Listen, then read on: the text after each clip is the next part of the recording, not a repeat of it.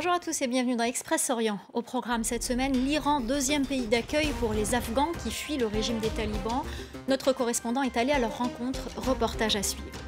Nous irons également en Irak. Le pays se prépare à des élections législatives.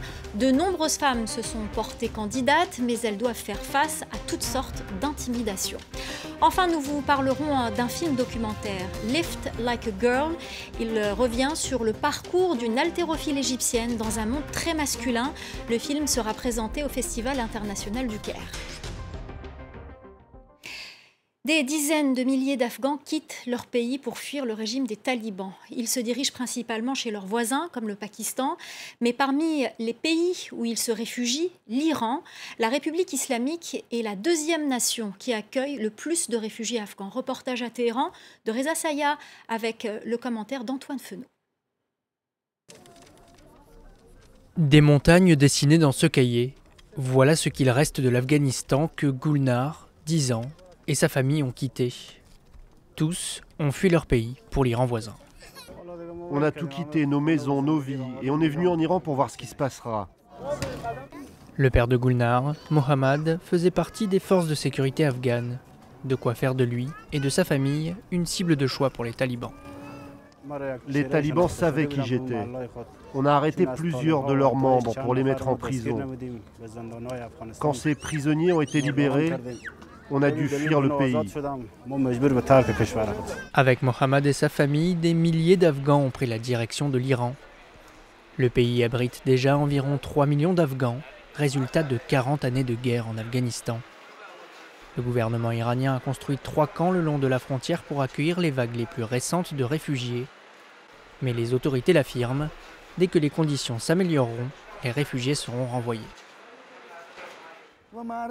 La République islamique d'Iran espère que l'ordre, la paix et la sécurité seront rétablis en Afghanistan afin que ces réfugiés puissent rentrer chez eux et qu'ils puissent aider à la reconstruction de leur pays.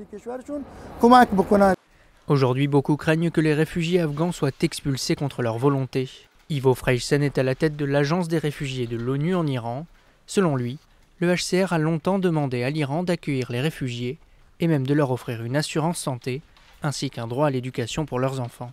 L'agence de l'ONU a plusieurs fois appelé les gouvernements à autoriser les réfugiés à rester tant que les conditions sécuritaires ne se seront pas améliorées.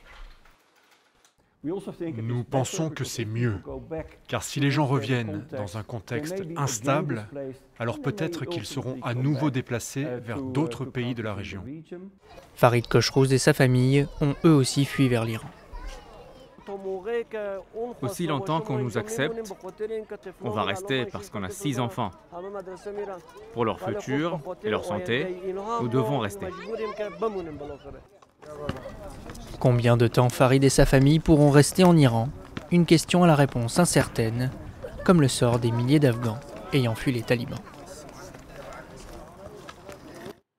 Direction l'Irak, le pays se prépare à organiser des élections législatives le 10 octobre prochain, un scrutin marqué par la présence en force de candidates. Au total, elles sont 951 femmes, cela représente près de 30% des candidats.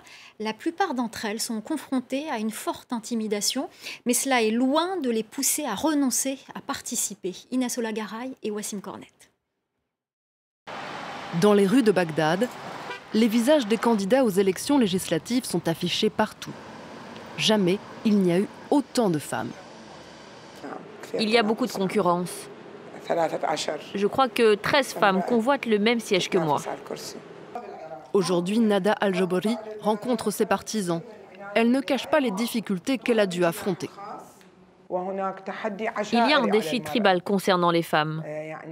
Beaucoup de gens pensent que la femme n'est pas l'égale de l'homme. Demander l'égalité des sexes, c'est très difficile. En Irak, les candidates aux élections législatives sont confrontées chaque jour à de nouveaux défis. Voilà une de mes affiches déchirées dans la rue.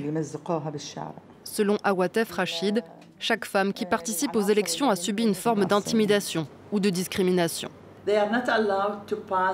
Les femmes n'ont pas le droit de briser le plafond de verre. Il y a un moment où on leur demande de s'arrêter et elles ne peuvent pas faire partie des décisionnaires. Cette année, beaucoup de candidates espèrent faire voter une loi contre les violences domestiques. Un texte qui permettrait la mise en place de refuges pour les victimes et des peines plus lourdes pour les auteurs de soi-disant crimes d'honneur. L'un des souks millénaires d'Alep renaît de ses cendres. Avant la guerre, il n'était pas qu'une attraction touristique, il était un centre économique. Il a désormais rouvert ses portes, sauf que, sauf que les commerçants se font rares. La plupart a quitté le pays pour fuir le conflit. Antoine Fenot. Vieilles pierres restaurées et lumière tamisée. Voici Khan el un quartier ancestral d'Alep. Ici, à l'origine, on faisait commerce de la soie. Après des années de guerre, on a entrepris de lourds travaux de rénovation pour redonner de l'attractivité au quartier, travaux financés par une ONG et l'État syrien. Pourtant, malgré des commerces flambant neufs, les commerçants manquent à l'appel.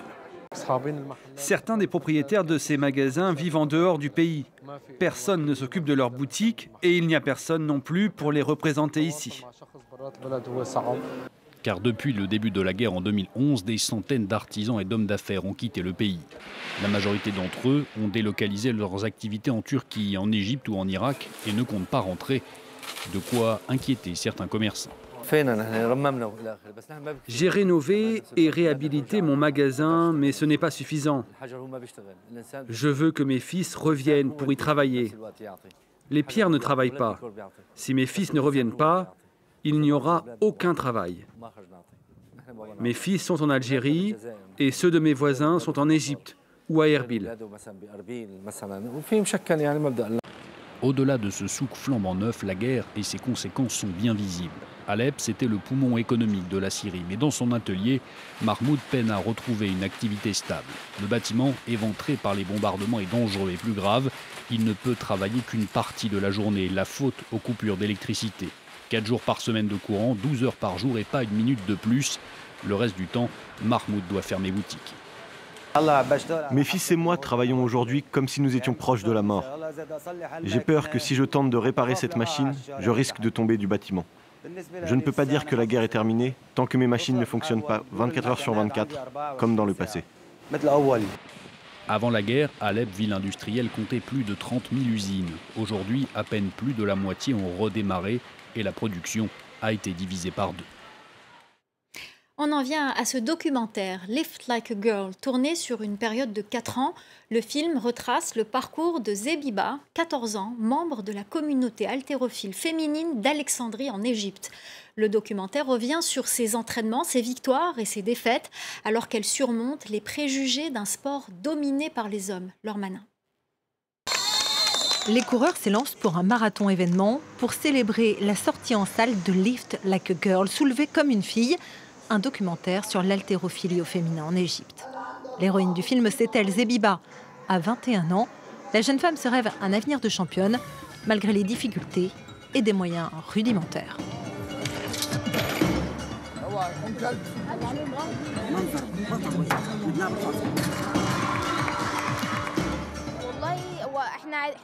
Nous nous entraînons avec les équipements les plus basiques. Nous ne pouvons pas être comparés à ceux qui sont formés dans les meilleurs endroits.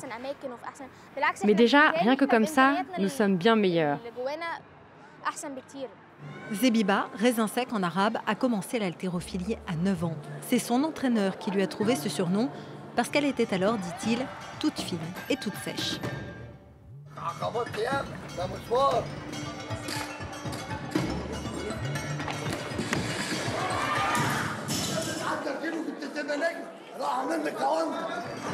Captain Ramadan, comme il se fait appeler, n'est pas n'importe qui. Cela fait plus de 20 ans qu'il exerce et il a un beau palmarès à son actif. 4 championnes olympiques, 9 championnes du monde et 17 championnes panafricaines. C'est aussi l'entraîneur d'Abir Abdelrahman, la première femme arabe à avoir décroché deux médailles dans cette discipline aux Jeux olympiques. Il est également le père de Nala Ramadan, championne du monde en 2003. C'est d'ailleurs ce titre qui a donné envie à Maïe Zayed d'en faire un film. En 2014, elle a commencé le tournage dans le gymnase de fortune de Captain Ramadan, un terrain vague en plein cœur de la ville. L'idée qu'une jeune fille puisse s'entraîner dans la rue, c'est inhabituel pour les gens en Égypte.